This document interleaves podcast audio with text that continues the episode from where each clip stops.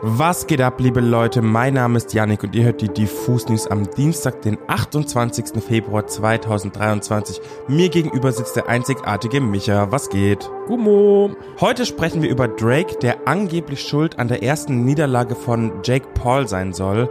Es geht um Roger Waters, dessen Konzert in Frankfurt wegen antisemitischer Aussagen auf der Kippe steht. Außerdem geht es um Bad Moms J und Domitiana, die einen neuen gemeinsamen Song angeteased haben. Und wir stellen euch den Newcomer Ritter Lean vor. Lustiger Name. Let's go!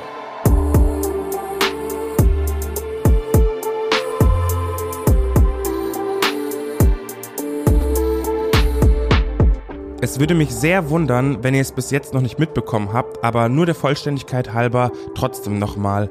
Nina Chuba hat vergangenen Freitag ihr Debütalbum Glas auf die Welt losgelassen. Normalerweise sind solche Phrasen so auf die Welt losgelassen mäßig eher als Floskeln zu verstehen, weil Hand aufs Herz, auch 2023 ist es für deutsche Acts in der Regel eher schwierig, international Fuß zu fassen. Aber Nina Chuba hat mit normalerweise sowieso nichts am Hut und vielleicht hat sie gerade deswegen etwas geschafft, was sonst vielleicht einmal ein Rin oder ein Luciano mit Mühe und Not hinbekommt nämlich in den globalen Streaming-Albumcharts von Spotify die Top 10 zu stürmen. Richtig, Glass reihte sich vergangenes Wochenende neben den neuen Alben von Don Tolliver, Logic, Keyglock, Yeet, Gorillaz und Skrillex auf Platz 6 ein. Ganz schön krasses Ding. Ob Nina Chuba im Ausland einfach erstaunlich viel gepumpt wurde oder ob innerhalb Deutschlands Streams für einen ganzen Kontinent generiert wurden, wissen nur die Leute mit den Zahlen, aber ich kann mir schon vorstellen, dass Nina Chuba hier und da auch in Übersee gehört wird. Zumindest dürften auch einige New Yorker ihr Gesicht kennen, denn Frau Chuba hing schon als überdimensionale Werbereklame am Times Square. Das sieht man ja inzwischen immer wieder, dass Acts aus Deutschland diese prominente Werbefläche von Spotify bekommen und ich frage mich erstens, was die Ansässigen denken, wenn sie einen für sie komplett randomen Act auf einer fetten Billboard leuchten sehen. Zweitens würde mich interessieren, wie sich dieser Move tatsächlich auf die Streams aus Amerika auswirkt. Und drittens will ich wissen, was das beispielsweise mit Nina Chuba persönlich macht. Fragen über Fragen, auf die ich keine Antwort habe, aber so viel kann ich sagen. Herzlichen Glückwunsch an Nina Chuba aus unserer Redaktion. Sehr, sehr großen Respekt vor dieser Arbeit und dieser Leistung. Ich muss auch sagen, wenn man sich diese Charts so anguckt, ich glaube, wenn es jemand aus diesem Dachraum Deutschland, Österreich, Schweiz schaffen kann, dann Nina, weil dieser sommerliche Reggaeton, Reggae-Sound mit diesen Latin-Vibes auch so ein bisschen, das zieht ja und auch ein Bad Bunny rappt und singt nicht auf Englisch äh, und dieser Sound funktioniert, glaube ich, auch relativ gut sprachunabhängig. Deswegen, wer weiß, vielleicht fasst Nina tatsächlich auch mal da drüben Buß. Wie man mit problematischen Acts umgehen soll. Das ist eine Frage, mit der wir uns im Tagesgeschäft immer wieder befassen müssen. Zuletzt sprachen wir da zum Beispiel auch in den Diffuse News über die rechte Band Weimar, die unbehelligt ihr Album bei Universal veröffentlichen konnte, bevor sie dann abgesägt wurden. Und davor gab es ja auch schon einen riesigen Eklat, weil Pantera auf dem Rock am Ring spielen sollten, nachdem ihr Frontsänger Anselmo vor einiger Zeit auf der Bühne einen Hitlergruß gemacht hatte. Und am Wochenende kam dann wieder so eine Thematik auf. Diesmal ging es um Roger Waters, ehemals die Stimme von Pink Floyd, nun solo unterwegs. In der Vergangenheit ist Waters aber immer wieder mit antisemitischen Äußerungen aufgefallen und hat zum kulturellen Boykott von Israel aufgerufen. Bei früheren Bühnenshows habe er sogar einen Luftballon in Form eines Schweins mit Davidstern-Motiv steigen lassen. Das schreibt der Spiegel.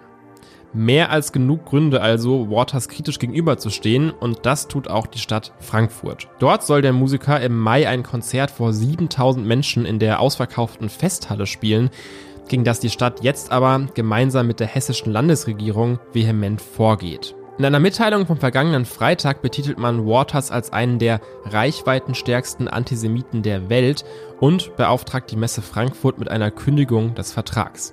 Hintergrund dazu, das Land Hessen ist mit 40 Prozent an der Frankfurter Messe beteiligt, die Stadt mit 60 Prozent und die Messe betreibt wiederum die Festhalle. Dazu kommt, dass die Festhalle eine historische Vorgeschichte hat. Hier wurden nämlich in der Pogromnacht 1938 3000 jüdische Menschen hingebracht, misshandelt und dann anschließend in KZs deportiert. Ein Mahnmal also dafür, dass so etwas nie wieder passieren darf und zu jedem Zeitpunkt im Keim erstickt werden sollte. Und dafür wurde eben am Freitag ein wichtiger Schritt eingeleitet. Die Stadt und das Bundesland könnte das einiges an Geld kosten. Trotzdem werden auch jetzt schon Forderungen laut, dass auch die Tourstops in Berlin, Köln und anderen deutschen Städten abgesagt werden sollen. Vergangenen Sonntag verlor der Influencer und Boxer Jake Paul zum ersten Mal in seiner Karriere einen Profi-Boxkampf. Die Schiedsrichter entschieden in Punkten 76 zu 73 für seinen Gegner Tommy Fury. Der Kampf war sowohl online als auch offline ein riesiges Spektakel. Das im saudi-arabischen Riyadh ausgetragene Event verfolgten auch prominente Live-Zuschauer wie zum Beispiel Cristiano Ronaldo und Mike Tyson. Nicht vor Ort war Drake, jedoch setzte dieser im Vorfeld große Stücke auf Jake Paul. Er wettete 400.000 Dollar auf seinen Sieg. Dazu muss man jetzt sagen, dass das für Drake erstens nicht sonderlich viel Geld ist und zweitens ist Drakes Wette an sich auch nichts Spektakuläres. Der Kanadier arbeitet nämlich schon länger mit der Online-Wettplattform Stake zusammen und wettet regelmäßig medienwirksam auf große Sportevents und macht das, was er am besten kann, unterhalten und viral gehen. Dementsprechend hat sich in der Welt des Sports ein Begriff etabliert, der sogenannte Drake-Fluch, welcher besagt, dass Sportlerinnen und Teams, denen Drake öffentlich seine Unterstützung gibt oder sich mit ihnen fotografieren lässt, ihren nächsten Wettbewerb bzw. das nächste Match verlieren werden. Nach seiner Niederlage wurde Jake Paul natürlich von JournalistInnen im Rahmen einer Pressekonferenz mit Fragen gelöchert. Als er auf Drakes Wette angesprochen wird, witzelt der 26-Jährige über den Drake-Fluch, da Drake nur einen Tag vorher seine 400.000 Dollar Wette für Jake Pauls Sieg öffentlich machte, sieht dieser das nun als ironischen Grund an, warum er den Kampf verloren hat. Ich zitiere. Scheiße, das ist Drakes Schuld. Drake, Bro, warum tust du mir das an? Im Englischen ist das natürlich noch ein bisschen lustiger, aber im weiteren Verlauf räumt Jake natürlich ein, dass er selbst schuld an seiner Niederlage sei und im Rückkampf hoffentlich Papa Drake stolz machen kann. Mit dieser Niederlage ist Jake Paul das nächste Opfer des Drake-Fluchs. Andere Sportler wie zum Beispiel die Fußballspieler Jaden Sancho, Pierre-Emerick Aubameyang und Paul Pogba und Teams wie Arsenal London und der FC Barcelona zogen den kürzeren, nachdem Drake sich mit ihnen ablichten ließ oder auf sie wettete. Realistisch betrachtet ist dieser Drake-Flug natürlich absoluter Humbug, aber es ist schon funny zu sehen, wie er es sogar in dieser Sportwettenwelt schafft, ein Meme zu werden und, und so einen viralen Moment zu schaffen und einfach immer im Gespräch bleibt. Das ist wirklich, glaube ich, sein größtes Talent. Drizzy being Drizzy. Ein kleiner Ausflug in den Arzneischrank an dieser Stelle.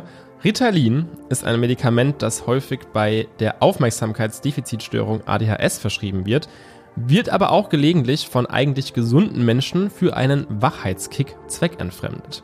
Lean, die Mixtur aus Sprite und Codein, ist dagegen ein Opiat, ein typischer Downer, der seine Konsumenten runterfährt und beruhigt.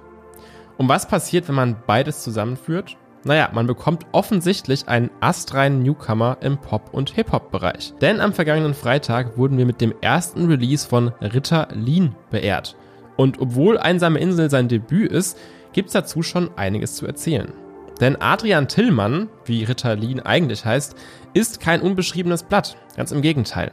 Die Serienjunkies unter euch kennen ihn mit Sicherheit als Jasper in der Hauptrolle von Biohackers. Ihr wisst schon, das Netflix Original, das of all places on earth ausgerechnet in Freiburg spielt und ziemlich erfolgreich ist. Adrian ist nämlich gelernter Schauspieler mit Abschluss an der Filmuni Babelsberg und auch in der Musikwelt findet man schon vor einigen Jahren erste Spuren von ihm. Damals veröffentlichte er schon einige frühe Songs auf Soundcloud und zwar Seite an Seite mit Shi Agu. Die beiden sind gut befreundet, kommen beide aus Berlin-Wilmersdorf und hängen dort wohl ganz schön viel zusammen rum, wenn man den Songs von Agu Glauben schenken darf. Da heißt es nämlich zum Beispiel, Adri und ich flippen Teile wie Tetris-Blocks oder zuletzt auf Broker, ich habe aus Spaß gerappt, aber releaste keine Sachen. Adri meinte, ich soll's einfach machen. Rückblickend war das wohl ein sehr guter Tipp, den sich Adrian Tillmann jetzt eben auch selbst zu Herzen nimmt. Einsame Insel heißt sein erster offizieller Song, selbst produziert und auch mit Musikvideo, für das er selbst Regie geführt hat. Dafür schon mal Hut ab und auch musikalisch macht das für den aktuellen Zeitgeist alles absolut richtig.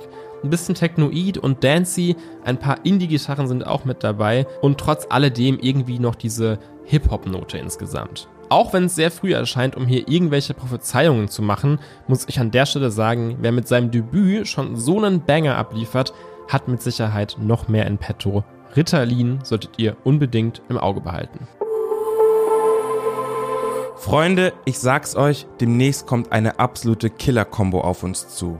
Ich habe nämlich gestern auf TikTok entdeckt, dass Bad Moms J und Domitiana einen gemeinsamen Song veröffentlichen wollen. In besagtem TikTok sieht man Jordi wie so oft ein neues Snippet in die Kamera performen und plötzlich geht sie einfach einen Schritt zur Seite und wer stellt sich da ins Bild? Domitiana.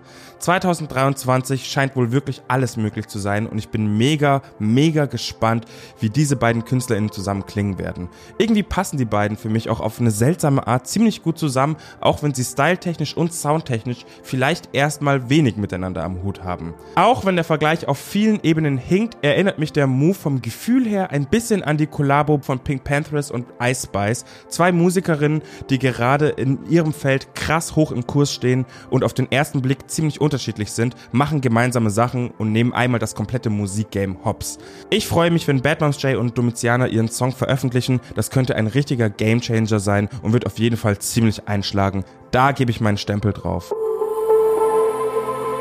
Das war's wieder mit den Diffus News am Dienstag. Morgen ist ja Mittwoch und Mittwoch ist bei uns auch immer Top 5 Tag und morgen erwartet euch eins mit der Newcomerin Lina. Außerdem stehen am kommenden Wochenende neue Alben an von Mayberg und Verifiziert. Auch mit den beiden haben wir Interviews ready gemacht, also haltet gerne mal dafür Ausschau. Ansonsten kommt gut durch die Woche. Wir hören uns Freitag. Passt auf euch auf. Bussi Bussi. Bye bye.